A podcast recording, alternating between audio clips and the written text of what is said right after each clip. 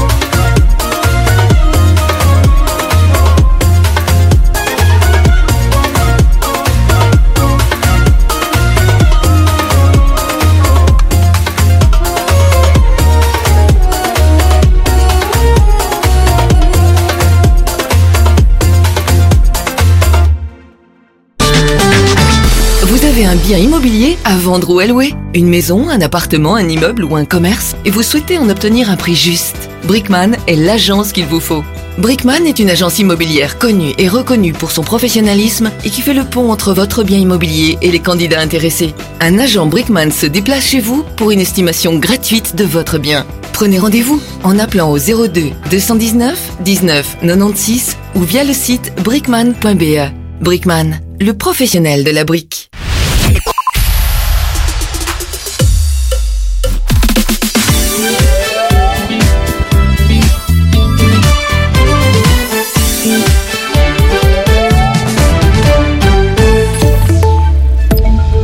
Toutes et à tous. Alexandre De Croo a évoqué aujourd'hui à la VRT l'idée d'un mécanisme de solidarité qui compenserait les variations de prix que subissent les agriculteurs. Des réunions sont prévues la semaine prochaine à la suite des actions menées par ces derniers, à propos notamment du prix trop faible qu'ils disent recevoir pour leur production. Ce mécanisme de solidarité pourrait prendre la forme d'une assurance à laquelle contribueraient les différents acteurs de la chaîne, a expliqué le Premier ministre.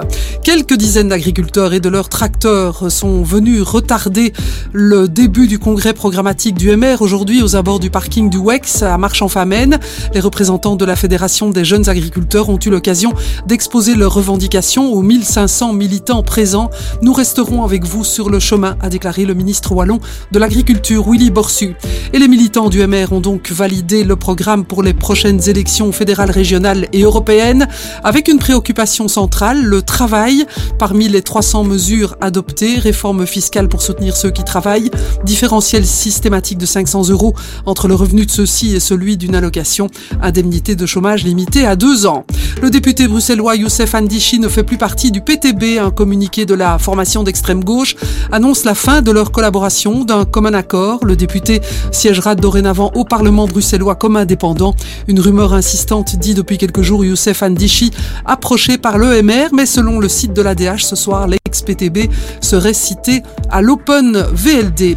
Les gardiens de la prison de Merckx-Place en province d'Anvers ont décidé de mener une action spontanée après un incident avec une personne internée qui a causé des blessures à deux membres du personnel.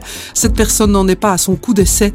Une raison, en raison de l'action, le service est actuellement réduit au minimum dans la prison anversoise et les représentants du personnel s'entretiennent avec la direction. En sport en tennis, la Belgique s'est qualifiée pour la phase de poule de la Coupe Davis après la victoire 6-1, 7-5 de Zizou Bergs contre le Croate Duje Adjukovic. Les poules auront lieu du 10 au 15 septembre dans quatre villes encore à déterminer. Football, Malines s'est imposé sur le plus petit des écarts 0-1 sur le terrain d'Eupen dans le cadre de la 24e journée de championnat. Eupen reste englué dans la zone rouge. Cet après-midi, l'Antwerp a remporté le premier choc de ce Super Sunday face au club de Bruges 2-1.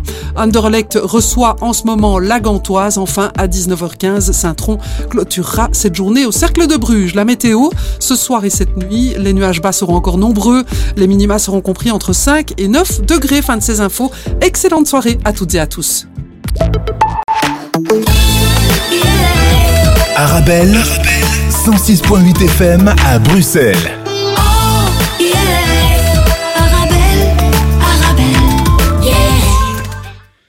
مستمعينا الكرام أهلا ومرحبا بكم إلى حلقة جديدة من البرنامج الرياضي الأسبوعي الشوط الثالث الذي يرافقكم من خلال إدريس عمو والزميل يوسف خروبي.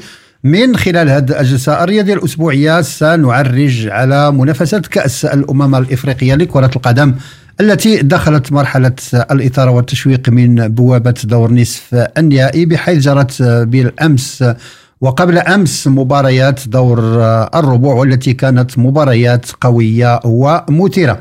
كذلك سنعرج على كأس الأمم الاسيويه الأخرى التي وصلت رحلتها إلى دور نصف النهائي كما سنعرج على أهم الدوريات الأوروبية في مقدمتها لا ليغا والمناسبة خاصة هذا المساء الديربي العالمي الكبير الذي سيجمع الغريمين التقليديين ريال مدريد وأتلتيكو مدريد.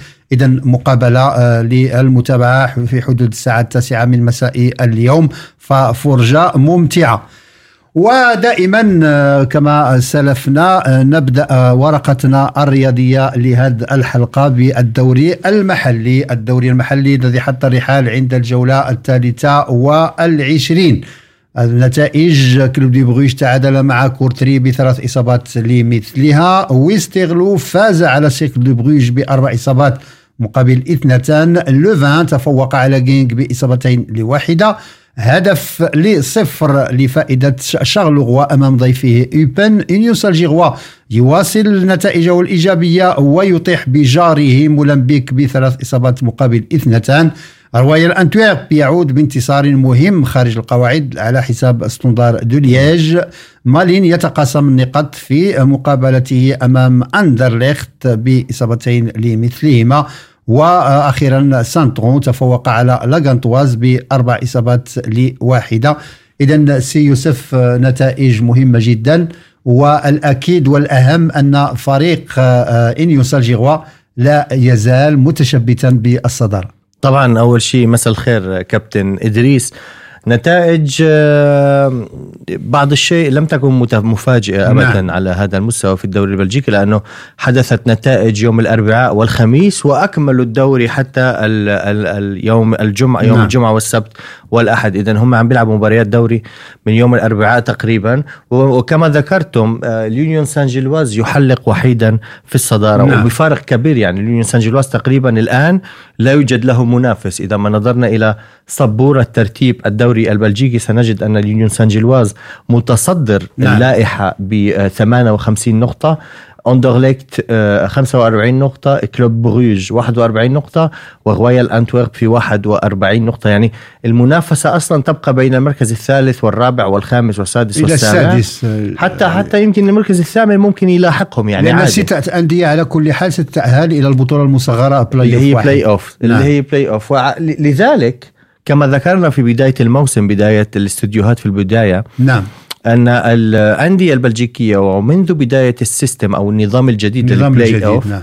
أصبحت لا تهتم أن تأخذ المركز الأول جمع النقاط يكون تقريبا بآخر آه، ثلاث أشهر من الموسم إذا نحن عم نتكلم عن فبراير ومارس وأبريل والى نعم. آخره في البداية الأندية تجرب الثلث الأخير من المباريات الثلث نعم. الأخير من المباريات مهم نعم. جدا في الدوريات كلها ولكن خصوصا الدوريات الذي لديها system أو نظام البلاي اوف ما زلت أرى يونيون سان جيلواز آه، من ال من الأندية المرشحة للفوز بالدوري حتى بعد يعني ما يبلشوا النظام تبع البلاي اوف النظام الأخير نعم. ولكن من الجيد أن نرى أن ناديين من بروكسل هم من يتصدروا بطولة الدوري حاليا يونيون سان جيلواز واندرليخت ولكن كالعادة آه، كلوب بروج وغويال انتويرب وجنت ولاغونتواز آه، اللي هم النوادي الفلامانية الفلامانية، نعم. ما زالت تلاحق المتصدرين في الدوري آه، من آه، الدوري البلجيكي وخصوصا آه، فريق كلوب بروج الذي عاد بعيدا لأن البداية ربما كانت متعثرة شيئا ما والآن جداً. آه،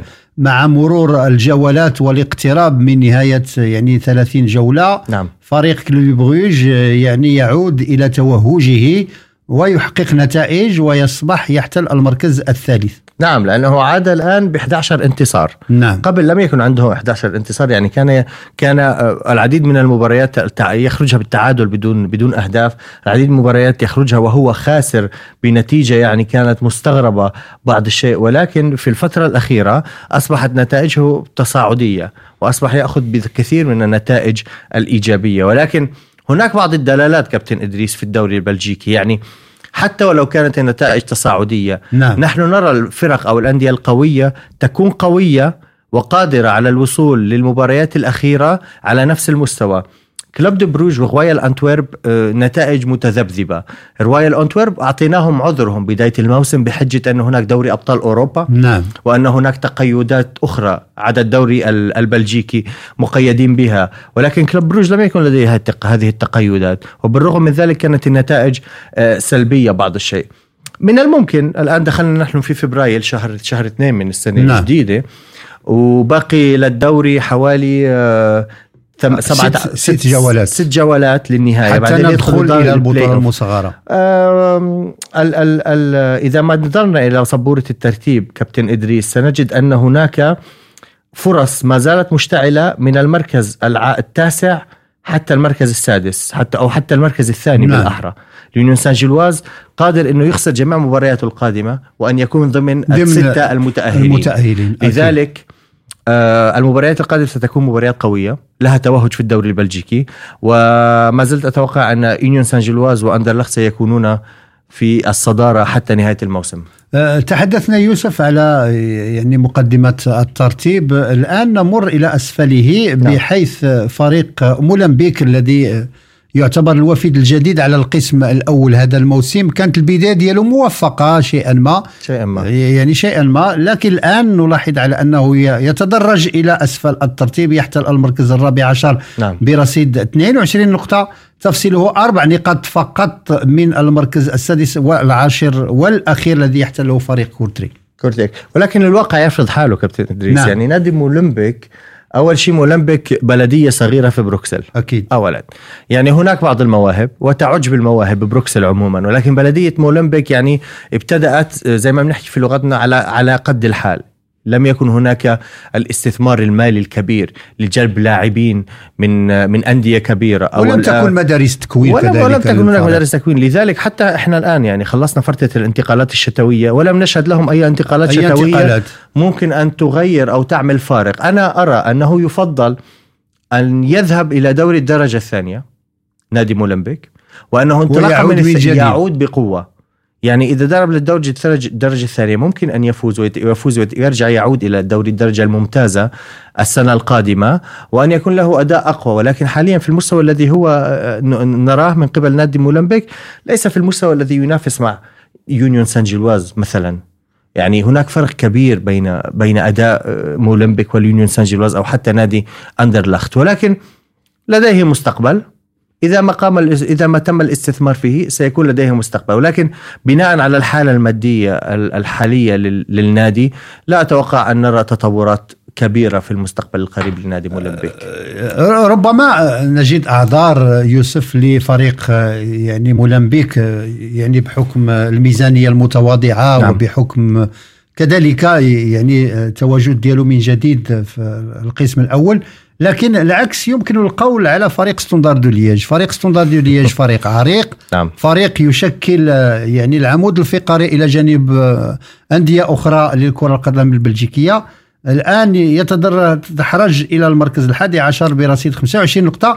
لم يحقق من 24 جولات إلا خمس آه، يعني انتصارات. نعم. وتلقى يعني تسعة هزائم سجل 22 هدف وتلقى الشباك ديالو 34 هدف.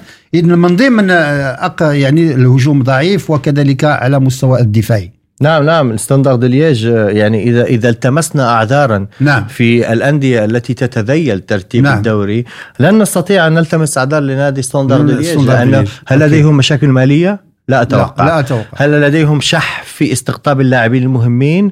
لا أتوقع. هل الأكاديمية التي تخرج لاعبين صغار كي يلعبوا في الأندية على مستوى الدرجة ال- الدوري الممتاز آه، غير متواجدين؟ لا متواجدين. ولكن هم دخلوا في ظاهرة آه، النتائج السيئة. في فترات آه، أندية عالمية على مستوى كبير تمر نعم. بفترة نتائج سيئة.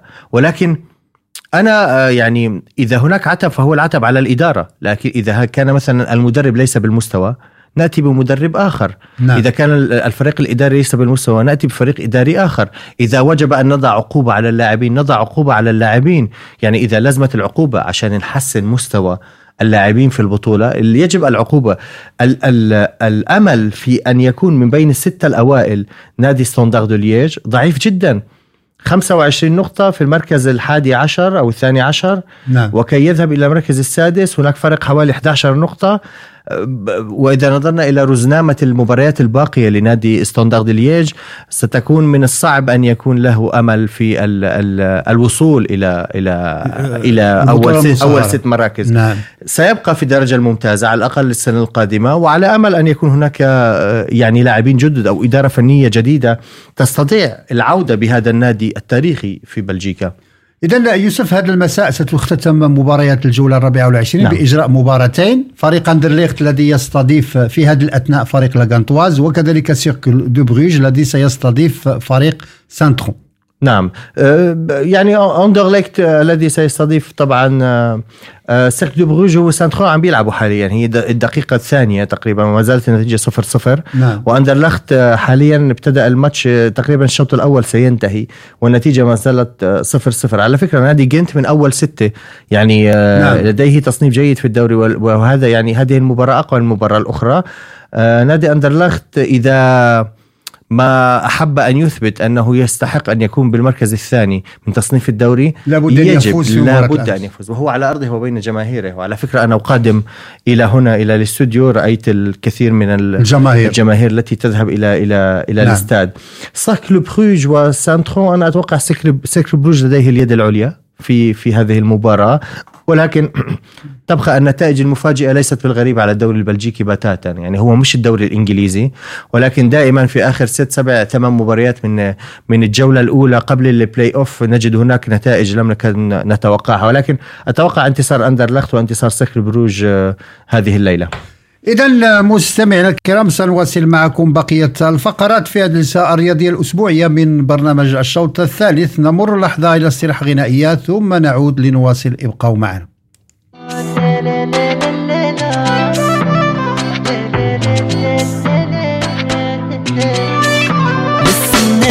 ويا العمر وقتاش تجي وقتاش تشدي يا العمر داك الكونجي. واش راكي حاسه بيا أنا شراني ندير. بلا بيك ما يجيني نعاس وراقتني الصغير أو نستنى فيك ويا العمر وقتاش تجي؟ وقتاش تشدي يا العمر داك الكونجي؟ واش راكي حاسه بيا أنا شراني ندير. بلا بك ما يجيني نعاس وراقتني الصهير وناري ناري ناري ناري ناري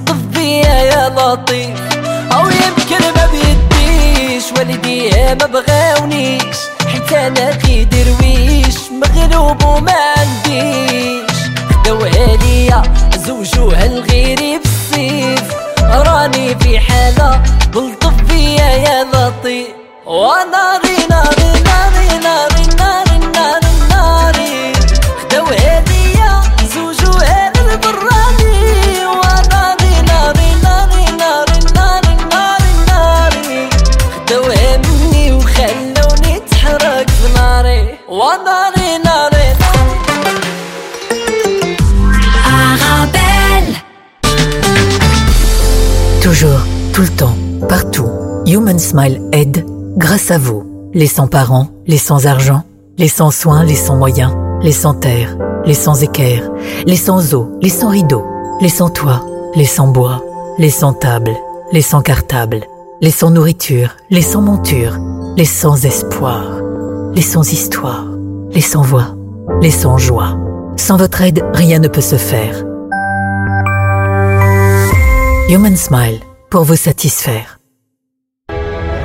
مرحبا بكم عند أسواق سوس. إضافة للمواد الغذائية أجيو تكتشفوا مجزرة أسواق سوس. لحوم ودواجن بجودة عالية وبأثمنة جد مناسبة. زورونا على العنوان Rue Blaes 218 222 من بروكسل. مجزرة أسواق سوس كترحب بكم ابتداء من 9 نوفمبر.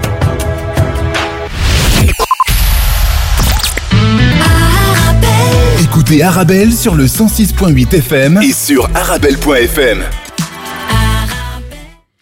إذا مستمعينا الكرام مرحبا بكم من جديد. ولمن التحق للاستماع إلينا أنتم في تتبع البرنامج الرياضي الأسبوعي الشوط الثالث الذي يأتيكم كما المعتاد من إذاعة أرابيل. وحتى لا أطيل عليكم معنا على الخط من المغرب الصحفي والناقد الرياضي أيمن زيزي. أهلا بك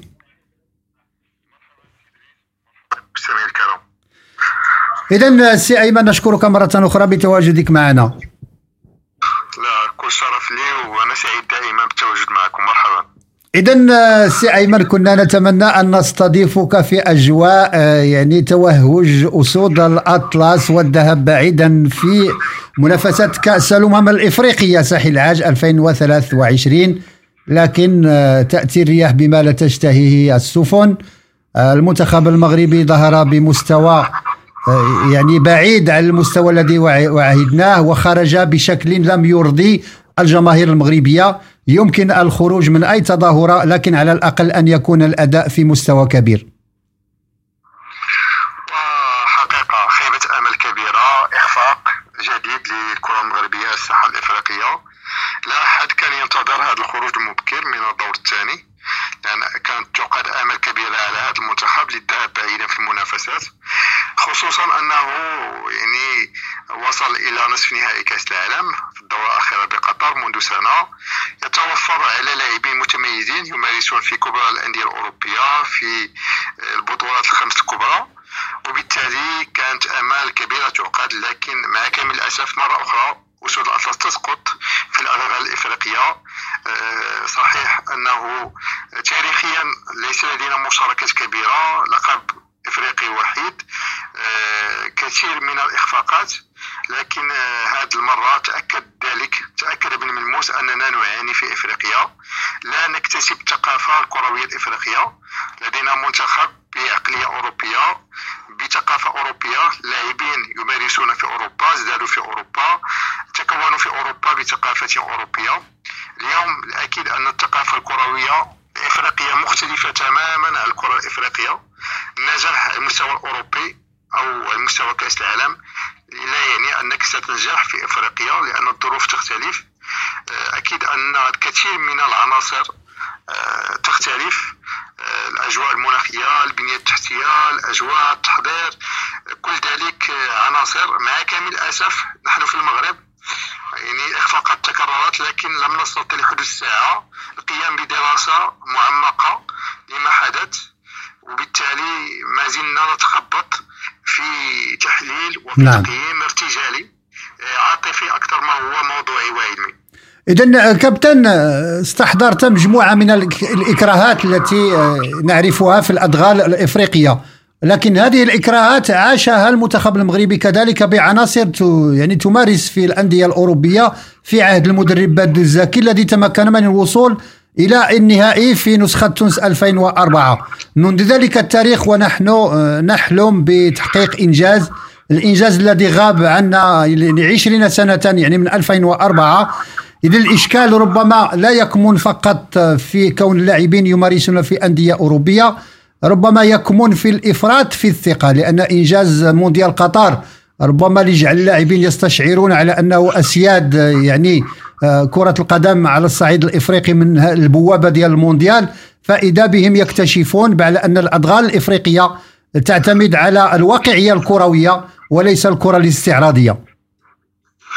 آه، قد أتفق معك في شق نعم. من آه، كلامك من مداخلاتك ولكن لا أتفق معك مع شق آخر. نعم تفضل. سأرتكز على العديد من الدلائل ل- لإيصال فكرتي نعم. الخصوص نعم. أول شيء ملي تنقراو في التاريخ الكرة- الكره الافريقيه وتاريخ كاس افريقيا الامم نعم. ونأخذ جميع المنتخبات شمال القارة بما في ذلك المنتخب المغربي الجزائري تونسي ومصر كذلك. واستثناء واستثناء مصر. مصر غادي نعرج عليها نعم. هاد المنتخبات الثلاث فازوا بكأس إفريقيا المغرب مرة واحدة. كانت في إثيوبيا آه، الجزائر على أرضها وفي مصر في 2019 وتونس على أرضها وفي نفس آه، يعني نسخة وصل المنتخب المغربي إلى النهائي. هذا ما يعني. يعني أن منتخبات شمال افريقيا تعاني عندما تقام الدورة في الأدغال الإفريقية في جنوب القارة. نعم. وهذا ما يؤكد كلامي. يعني تألق المنتخبات شمال افريقيا يكون دائما في الدورات التي تقام في شمال القارة. نعم. منتخب مصر استثناء. لماذا؟ منتخب مصري انه شارك مبكرا في كأس إفريقيا آه، احرز على ثلاث القاب إلى اربعه بشكل مبكر الان الكره تطورت ولكن يعني في منتخب مصر في احرازه سلسله تاريخيه ثلاث مرات ارتكز بالاساس على المنت... على الفريق الاهلي النادي الاهلي اللي كان تيشارك في هذيك نفس الحقبه نفس الفترة في كاس افريقيا رابطه أو دوري ابطال افريقيا وفاز بالالقاب وكان عنده نواه وارتكز عليها آه، المنتخب المصري للفوز بالالقاب نعم وبالتالي آه، هذا هو السر اليوم عندما أقول بانه فعلا نحن نعاني نحن نعاني يعني نحن ليس استثناء هناك تونس كذلك هناك الجزائر كذلك وبالتالي لم نكلف نفسنا على ان نقوم بدراسه لمعرفه ماذا ينقص الكره المغربيه ولا الكره المغاربيه حتى تتالق في جنوب القاره مع كامل الاسف اليوم كما قلت هناك آه، اخفاق ليس آه، واحد للمغرب ولكن كذلك للجزائر لتونس وهذا الاخفاق يعني لشمال القاره افريقيا اليوم حتى بما في ذلك مصر التي لها ثقافه المشاركه نعم. وثقافه الفوز بالالقاب اليوم دوره هذه السنة الدوره الرابعه والثلاثون بالكوت ديفوار ابانت كذلك ان المنتخبات الافريقيه تعاني على مستوى الاستمراريه يعني جميع المنتخبات التي تاهلت في الدوره السابقه بالكاميرون غابت عن الدور الربع النهائي هذه السنة نعم بالتالي نلاحظ بانه فعلا الكره الافريقيه لها خصوصياتها لا يمكن أن نرتكز مؤشرات أداء آه، الكرة الأوروبية أو الكرة العالمية لنقوم بتحليل أو تقييم الكرة الإفريقية. وبالتالي إحنا من المفروض اليوم أن نقوم آه، بدراسة معمقة لخصائص الكرة الإفريقية. وعلى ضوء ذلك نقوم يعني بالتحضير للدورات المقبلة واكتساب الثقافة الكروية ماذا ينقص الكرة المغربية حتى نعم. تتألق في الادغال الافريقيه وبالتالي آه، اليوم نتكلم أكثر بالعاطفة كما كان في السابق نعم. يعني في السنوات الأخيرة يكون تحليل سطحي نقوم بتحليل أداء لاعب في المقابلة نقوم بتحليل أشياء بعيدة معلم أنه يعني السبب الرئيسي في الانتكاسه أو الإخفاق هو القرارات التقنية. لكن عندما نقوم بتحليل هذه الإخفاقات نتكلم عن أشياء لا علاقة لها بالرياضه ولا بالتقني وبالتالي إحنا اليوم من المفروض نتعاطى مع هذا الموضوع بكثير من العلم لأن فعلا. مستوى الكرة المغربية حققت الكثير من الانجازات في السنوات الأخيرة. واليوم أصبحنا مطالبين أكثر بالمحافظة على المكتسبات ولكن نعتبر هذا الإخفاق في كأس إفريقيا كعثره وليس انتكاسه كابتن أيمن. يجب النهوض سريعا ورؤية المستقبل وإن كأس إفريقيا تقام بالمغرب في 2035 أكيد أنه من الآن الهدف هو التتويج بها وبقائها في الدار نعم. لكن ذلك يتطلب التخطيط الكثير من العمل من الجديه وقراءة جميع المنتخبات الإفريقية وتحليل طريقة لعبها والقيام بقراءه سباقيه لكل مجريات الكرة الإفريقية.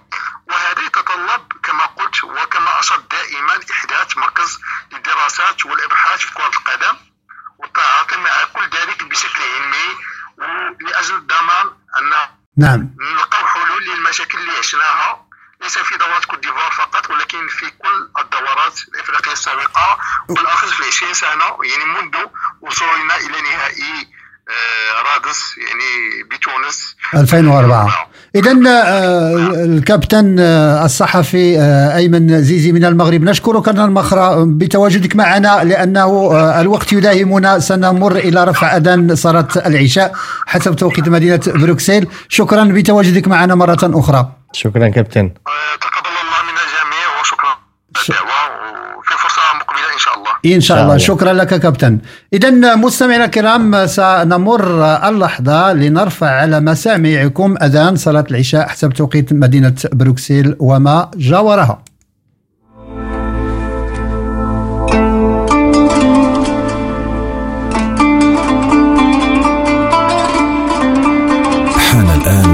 موعد أذان صلاة العشاء حسب توقيت مدينة بروكسل والضواحي الله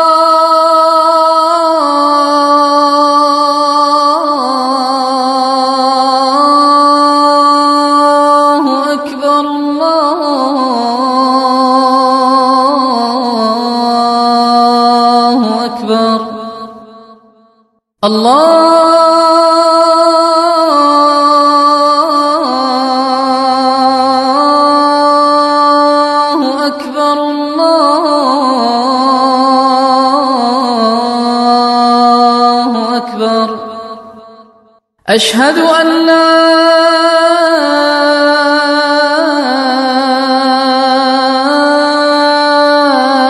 إله إلا الله.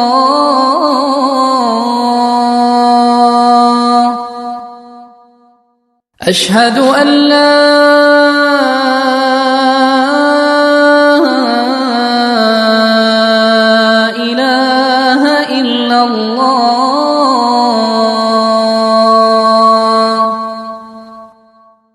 أشهد أن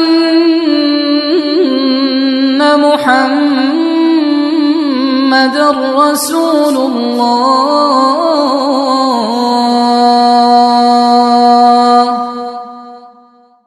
أشهد أن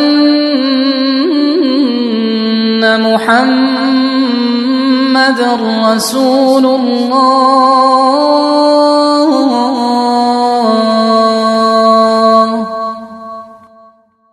حي على الصلاة.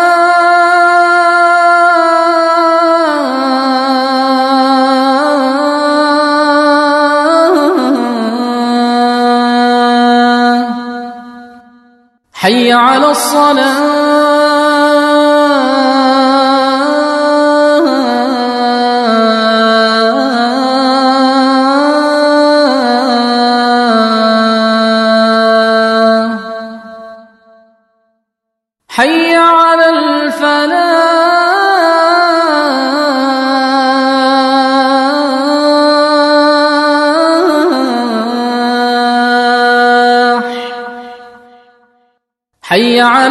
على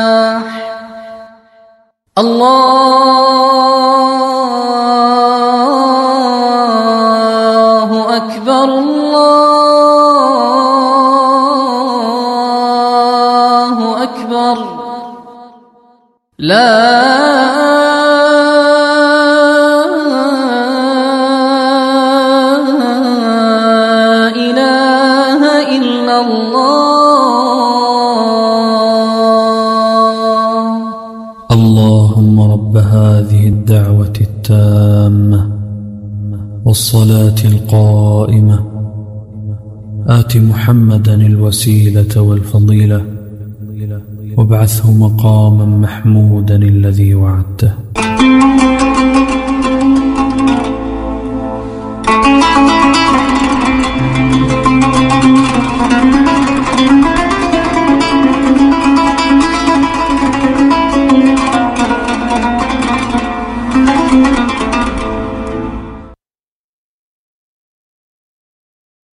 إذا مستمعينا الكرام مرحبا بكم من جديد ونواصل معكم هذه الفقرة الرياضية. إذا أعود إلى زميلي يوسف الخروبي. يوسف الخروبي استمعت إلى تدخل أيمن من المغرب نعم. حول يعني خروج المنتخب المغربي وحول الإكراهات التي تواجه الأندية أو المنتخبات العربية على الصعيد الإفريقي.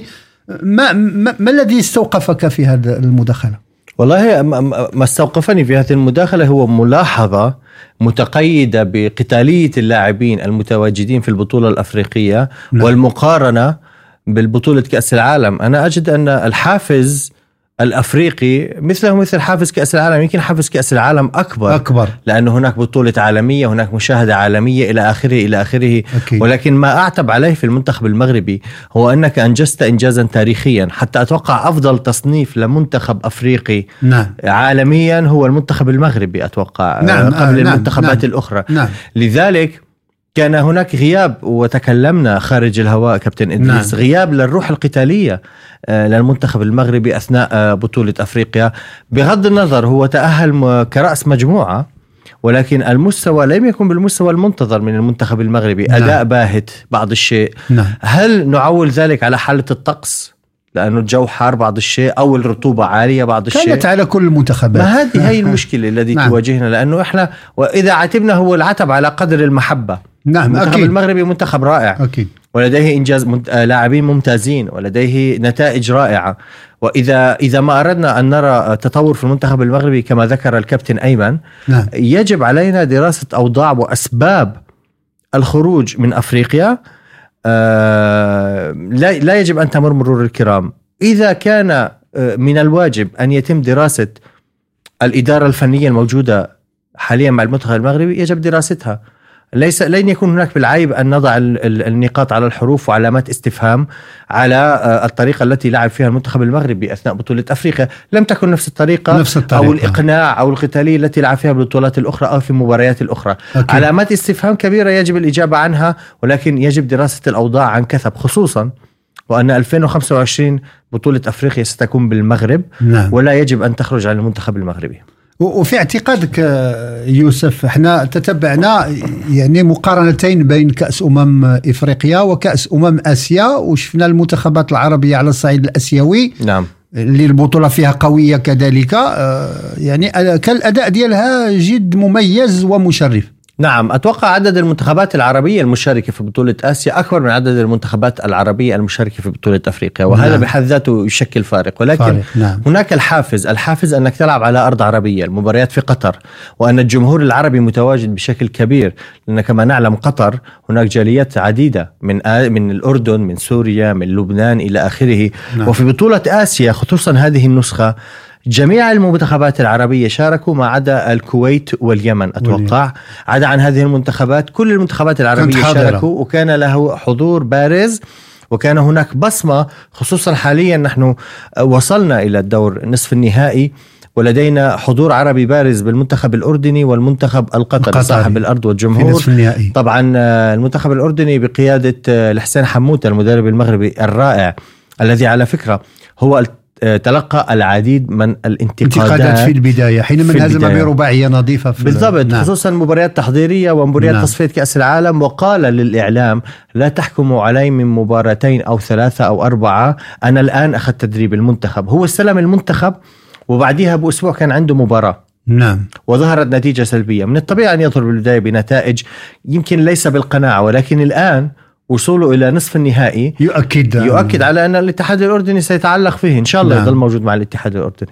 آه، كذلك بهذه المناسبة يوسف نود أن نحيي المنتخب الفلسطيني الشقيق الذي حقق إنجاز تاريخي بتأهله آه، إلى دور ثمون يعني مو- في البطولة كبيرة نعم. منتخبات اللي كانت يعني ربما آه، آه، آه، جهزت أنفسها في ظروف آه، أفضل في ظروف. ظروف يعني كان فيها يعني الإمكانيات كان فيها الأجواء ديال الاستقرار لكن المنتخب الفلسطيني رغم يعني ال- ال- الظروف الصعبة التي تمر بها المنطقة ويمر بها الشعب الفلسطيني فتمكن من تحقيق نعم. آه، يعني إنجاز كبير أعتبره لأن الخروج ديالو في دور الثمون النهائي كان على يد البلد المنظم منتخب قطر. وبإصابتين لواحده في الوقت اللي كان المنتخب الفلسطيني هو السباق إلى التسجيل نعم نعم المنتخب بصراحة المنتخب الفلسطيني أدى أداء مشرف برغم الصعوبات الذي يمر فيها هذا الشعب وبلدنا فلسطين نعم. آه، وصل إلى إنجاز تاريخي وهو التأهل للدور الثاني من هذه البطولة وهو بحد ذاته إنجاز اللاعبين كانوا على المستوى آه، يمكن آه، غياب بعض ال- التجارب للاعبين للاعبين. آه، منتخب القطري منتخب قوي ولاعبين يلعبون على مستوى عال جدا. هي ما جعلت أن يكون هناك بعض النواقص أثناء المباراة وتغلب المنتخب القطري على المنتخب الفلسطيني ولكن يرفع بصعوبة. القبعات للمنتخب ال- الفلسطيني اللي بيشرفنا بكل بطولة بيشارك فيها. اذا مستمعينا الكرام نمر لحظة إلى فاصل ثم نعود لنواصل. ابقوا معنا.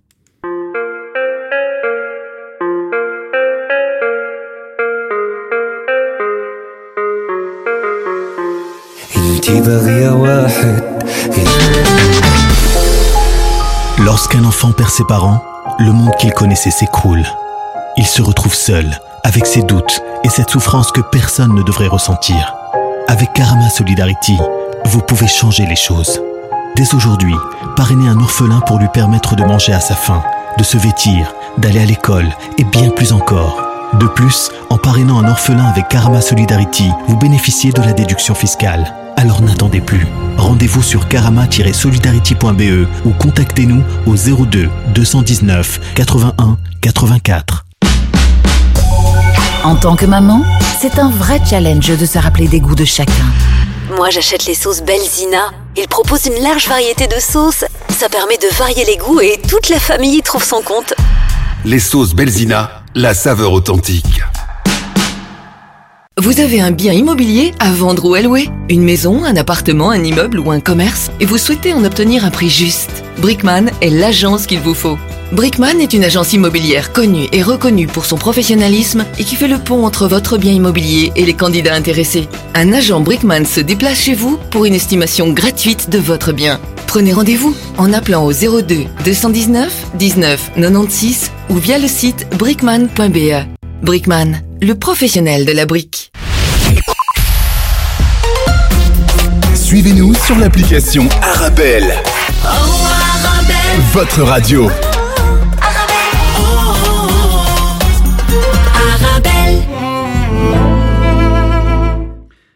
إذا مستمعينا الكرام مرحبا بكم من جديد. إذا حتى لا نطيل عليكم معنا على الخط كما المعتاد زميلنا وحبيبنا سي نبيل بناني ناقد ومحلل رياضي أهلا بك كابتن. السلام عليكم ورحمة الله وبركاته. مساء النور للجميع مساء النور لكل متابعي إذاعة ربات إذا نبيل ربما كنت أجهز آه، يعني أفكار ومصطلحات وأسلوب آه، يعني ديال الانتصار وديال الأمل. فإذا بنا آه، سنقلب المعادلة ونبحث عن أسلوب آخر نحلل به الكارثة التي لحقت بالكرة العربية على الصعيد الإفريقي. حقيقة كارثة بأتم معنى الكلمة خروج خمسة منتخبات عربية كنا تمنينا أن على الأقل يظهر المنتخب خصوصا المغربي اللي, اللي وصل إلى النصف النهائي في كأس العالم الأخيرة. لكن للأسف الشديد آه، يعني حتى المنتخب المغربي لم يتمكن من التواجد آه، في المربع الذهبي للكأس أفريقيا. إذا نبيل آه، أكيد أن اليوم يتواجد معي الزميل يوسف الخروبي كذلك اللي سيتفاعل معك في هذا في هذا الحدث. لكن قبل ذلك سؤال يتعلق ب يعني المنتخبات العربية ككل. آه، هل في اعتقادك أن كرة القدم على الصعيد القارة السمراء تطورت أم أن الإفراط في الثقة و يعني الكلام على في الصحافة وفي على الورق على أن كنا الأقوياء.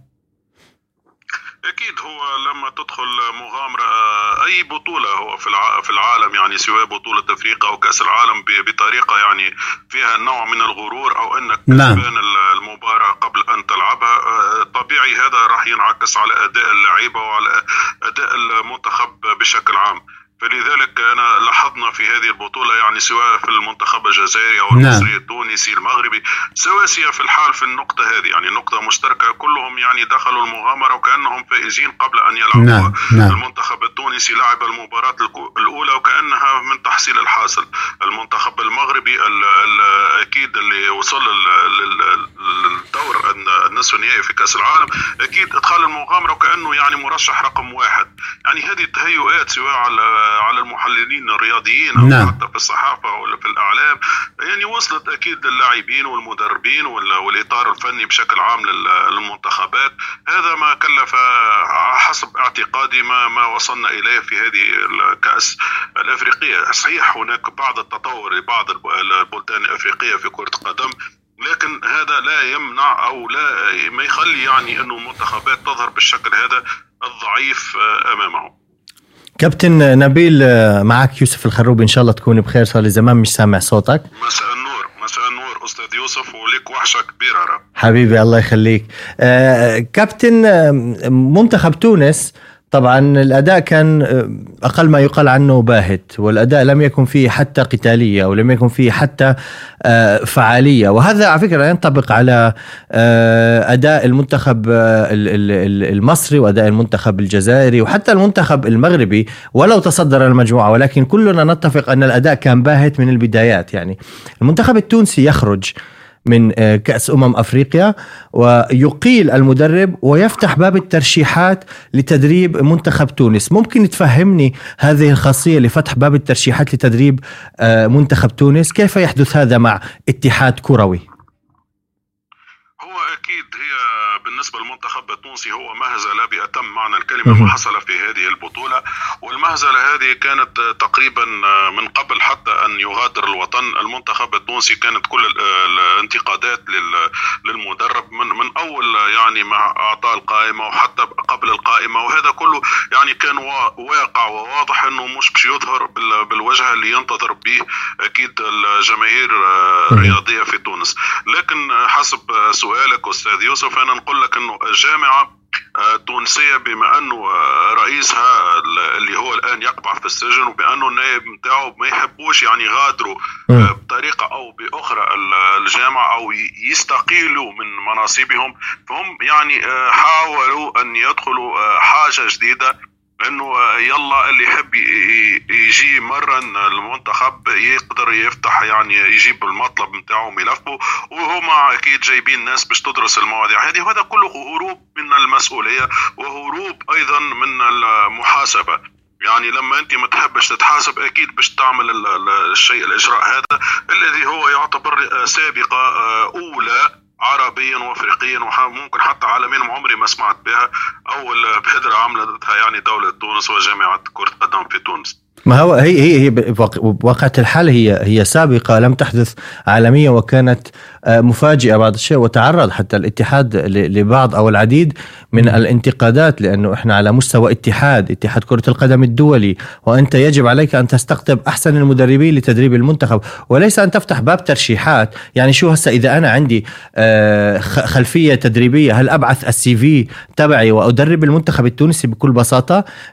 هذه هاي المشكلة اللي أنا لما شفت الخبر وقرأت في الخبر يعني لم أصدق عيناي. ولكن آه، ماذا بعد آه، كابتن نبيل؟ يعني المنتخب التونسي يمر بأسوأ حالاته. حتى المسؤولين المتواجدين الآن في الاتحاد كرة القدم بتونس. هذا هو الدليل القاطع على انهم ضعفاء وهم تائهون في حتى في اتخاذ القرارات. فهذا مثل هذا القرار المفاجئ وال- والذي يعتبر بصدمة آه، لدى الجمهور العريض في تونس. لأنه لا لا يعني ما ما يصير بكل المعايير وبكل ال- الطرق لا يصير مثل هذه القرار. هذا قرار آه، استاء منه الجميع. لأنه كما قلت لك آه، الآن في مداخل- مداخلتي آه، أنه تقريبا هروب من الواقع وهروب نعم. من المحاسبة ودليل قاطع على ضعف هذم المسؤولين لانك انت كمسؤول أنت اللي قادر أنك باش تجيب آه، يعني آه، ممرن آه، نعم. ذات قيمة وقامة عشان يمرن المنتخب التونسي لا لا تت يعني مش تتخبى وراء الستار وتقول تفضل اللي يحب يجي يمرن آه، هاو المنتخب له اذا ك... كابتن نبيل وعذرا على المقاطعة إذا بحكم تجربتك ويعني حنكتك في الشأن الكروي في تونس والمنطقة العربية في اعتقادك ال- ال- ال- المنتخب التونسي هل يحتاج مدرب وطني أم مدرب أجنبي؟ هو حقيقة آه، لازم ممرن أجنبي حسب اعتقادي الآن لا نعم. يوجد أصلا على الساحة التونسية ممرن قادر على سير أو أخذ بزمام الأمور. لأنه أي تونسي آه، آه، أعتقد أنه الجامعة باش تتحكم فيه أكثر وأكثر. صحيح. ممكن أجنبي على الأقل تكون عنده أكثر صلاحيات وأكثر آه، زي ما يقولوا كارت بلانش على ممرن تونسي. إذا هناك أصوات ربما تنادي بتقوية آه، يعني الدوريات المحلية بحيث أن اللاعب الذي يزاول في أندية كبيرة على الصعيد الأوروبي ربما لا يتأقلم مع الطقوس والأجواء في الأدغال الإفريقية. ولاحظنا على أن مجموعة من المنتخبات الإفريقية لديها لاعبين محليين لا يزاولون في أندية كبيرة وقدمت مستوى أفضل من المنتخبات اللي آه، عندها نجوم في صفوفها أكيد هو م- اكبر مثال في الدورة هذه نعم. يعني هو المنتخب البافانا بافانا منتخب جنوب أفريقيا نعم. الذي يعد نخبة من اللاعبين المحليين لدى فريق سان داونز نعم. وشفنا ما قدمه وصوله إلى دور النصف النهائي أكثر دليل على هذا النجاح لهذا المنتخب اللي يعتمد بالأساس على لاعبين محليين متعودين على مثل هذا المناخ متعودين على الملاعب الأفريقية والأجواء الأفريقية عكس المنتخبات اللي تزخ باللاعبين المحترفين في أوروبا خصوصا منها المنتخبات العربية مثل الجزائر أو المغرب اللي عندهم آه، يعني ترسانة من اللاعبين اللي ينشطوا في الدوريات الأوروبية ورغم ذلك لم يبرزوا ولم يظهروا يعني خلينا نقولوا بالشكل اللي كنا ننتظروه منهم صحيح هو المنتخب الم- المغربي يصعد على مجموعته كأول لكن حقيقة في المباريات اللي نعم. لازم نلقاو فيها المنتخب المغربي يعني أقوى بكثير من من الريتم هذا لكن سبحان الله يعني شفنا الخيبه خيبه خيبة بالرسمي والله الإنسان موجوع لما يتكلم على خيبة عربية وخيبة. آه، خيبة يعني لأنه كنا نطمح لما أفضل من هذا بكثير. آه، كابتن نبيل لو خرجنا قليلا عن المنتخبات العربية في أفريقيا وحللنا الواقع منتخبات صنعت مفاجأة في هذه البطولة. الرأس الأخضر آه، مستوى المنتخب الموريتاني غينيا. غينيا غينيا الاستوائية. يعني آه، كلها هاي منتخبات أنا بصراحة تفاجأت من أدائها. إلى ماذا يعود آه، هذا الأداء الرائع لهذه المنتخبات التي لم تكن مترشحة أمام المنتخبات العربية أو حتى أمام السنغال أو الكاميرون أو أي أي منتخب أفريقي قوي؟ إلى ماذا يعود هذا المستوى الرائع الذي قدموه هؤلاء المنتخبات؟ المنتخبات هذه اللي قدمت مستوى رائع راهي دخلت البطولة هذه بدون حسابات. دخلت دون تعقيدات. ناس تلعب الكورة للكورة. أنا لما نشوف منتخب غينيا الاستوائية أو الرأس الأخضر ولا ما كما ذكرت أنت منتخب موريتانيا اللي هو حقق إنجاز كبير ليه تاريخيا. لاول مرة يعني نعم. يوصل ويتجاوز الدور الأول ويفوز في مباراة. حاجة كبيرة أكيد المنتخب الموريتاني هذا الوصول. وعلى حساب مين؟ على حساب المنتخب الجزائري. الجزائري. آه، أنا نرى أنه هذه المنتخبات دخلت دون تعقيدات دون حسابات. دون حتى غرور ولا ولا شيء وحتى الناس ما كانت يعني تفكر فيهم سواء إعلاميين أو صحافة ولا كانوا من المترش- مرشحين هم ولا شيء. لكن هم أبهروا آه، بانضباطهم اولا التكتيكي والعقلانية في اللعب. في فرق إنك تلعب كورة بال- بالعقل وبين تلعب كورة يعني وإنك أنت يعني أقوى من الجميع ويعني آه، وتستاهل بكثير المنافس. هذم لعبوا يعني كورة من أجل الكورة. ناس تطمح إلى ال- للبروز فيعني هنيئا لهم في هذا يعني التقدم اللي شفناه فيه في هذه الدورة. حتى يعني منتخب الكوت ديفوار حقيقة هو يعني صنع المعجزة. نعم. يعني ترشح بثلاثة نقاط من من من من الدور الأول وبعد هزيمة قاسية. يعني آناه المنتخب اللي يقدر بعد هزيمة يعني في عقر داري برباعيه كاملة. ويعود في البطولة ويصل إلى نصف النهائي وممكن أنه يقدر يح- يحرز اللقب. نعم، مرة. أكيد. يعني ب يعني حتى ال- الآن ال- الترشيحات تغيرت. يعني أنت لما تشوف على مباراة الآن قادر أنا انه يصنع ال- ال- الفارق. يعني نحن شفناه في مباراة السنغال لعب الند للند في المباراة الأخيرة أيضا البارح يعني مع المنتخب المالي اللي هو يعتبر ديربي وفريق الجار. وبعشر لاعبين. أنت تعرف يعني يعني ب 10 لاعبين وكم المباراه والإصرار هذا اللي شفناه الجرينتا اللي اللي ما لقيناهاش في المنتخبات العربية وجدناها في للأسف. المنتخبات الإفريقية اللي كنا نحن نفوز بها نحن كتوانسة مثلا تونس كان منتخب تونس يفوز بالجرينتا يفوز نعم. بالروح القتالية لكن للأسف الشديد هذا ما لقي- ما لقيناهوش حتى لو غابت عنك التكنيك أو غاب عنك الممرن ولا حتى الرسم التكتيكي كانت هناك على الأقل فما روح فما فما لعب فما الناس نعم. تظهر تحب تبرز تحب تزيد تقدم تحب تاخذ آه، يعني عقود احترافية أخرى. لكن سبحان الله يعني مغير أحوال فالكورة كلها تغيرت واللاعبين الإفريقيين هم اللي شفنا منهم الروح القتالية هم اللي شفنا منهم إنهم يلعبوا الآخر رمق من صحيح. المباراة. لما تسجل أنت هدف في الدقيقه 120 راه مش سهله العملية نعم. يعني. ودي ثقافة جديدة في كرة القدم الإفريقية. ثقافة جديدة يعني يعني شفنا شفنا يعني عزيمة وإصرار قوي قوي قوي من المنتخب الإيفواري اللي يستحق كل التقدير على هذا المردود. رغم رغم نقولوها رغم صراحة محدودية إمكانيات لاعبيه ومحدودية أيضا ممرنه هذا حتى نعم. اللي كان يعني راح وحتى هذا المساعد محدود جدا في الإمكانيات نعم. وفي قراءة الخصم ورغم ذلك وصل بالمنتخب إلى النصف النهائي. كانت العزيمة هي كل شيء آه، كابتن نبيل. نشكرك مرة أخرى بتواجدك معنا ونضرب لك موعدا في القادم إن شاء الله. إن شاء الله. شكرا. شكرا إذا مستمعينا الكرام قبل أن نمر إلى بقية الفقرات نمر لحظة لاستراحة غنائية ثم نعود لنواصل ابقوا معنا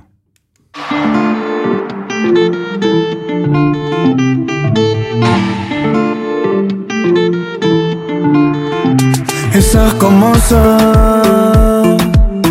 Je parle d'amour que dans un silence. Mes yeux savourent son galbeuse des hanches Entre méfiance et ce qu'elle en pense Je prends ses courbes et j'augmente mes chances. Je me demande ce qu'on fera comme folie. Des comme des torticolis Je vais toute sa mélodie. On y passera toute la nuit. Et comme toujours ça recommence. Dis-moi, dis-moi, dis-moi Maria, Maria, Maria Dis-moi ce que tu veux faire dans le noir. Maria, Maria, Maria. Dis-moi ce que tu veux faire dans le noir.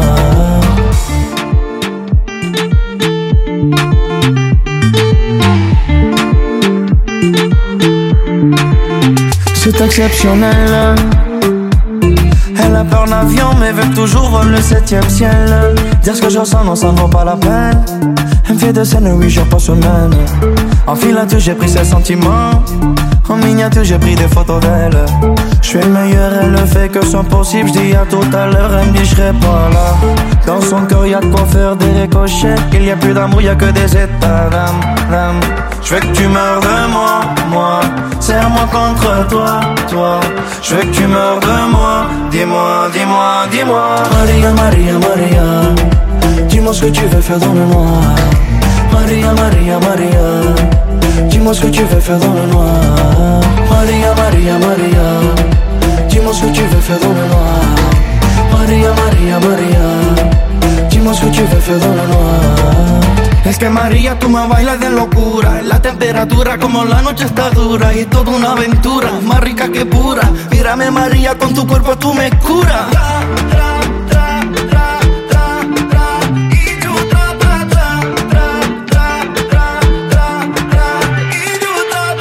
Maria, Maria, Maria Dis-moi ce que tu veux faire dans le noir Maria, Maria, Maria Dis-moi ce que tu veux faire dans le noir Maria, Maria, Maria Dis-moi ce que tu veux faire dans le noir Maria, Maria, Maria Dis-moi ce que tu veux faire dans le noir Maria, Maria, Maria,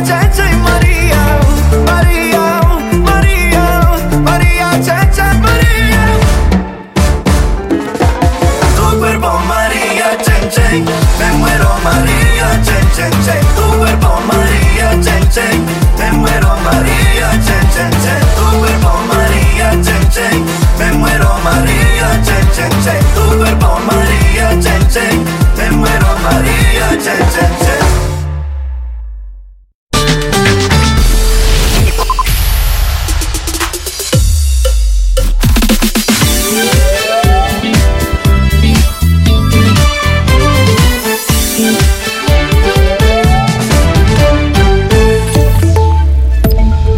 Toutes et à tous. Alexander De Croo a évoqué aujourd'hui à la VRT l'idée d'un mécanisme de solidarité qui compenserait les variations de prix que subissent les agriculteurs. Des réunions sont prévues la semaine prochaine à la suite des actions menées par ces derniers, à propos notamment du prix trop faible qu'ils disent recevoir pour leur production. Ce mécanisme de solidarité pourrait prendre la forme d'une assurance à laquelle contribueraient les différents acteurs de la chaîne, a expliqué le Premier ministre. Quelques dizaines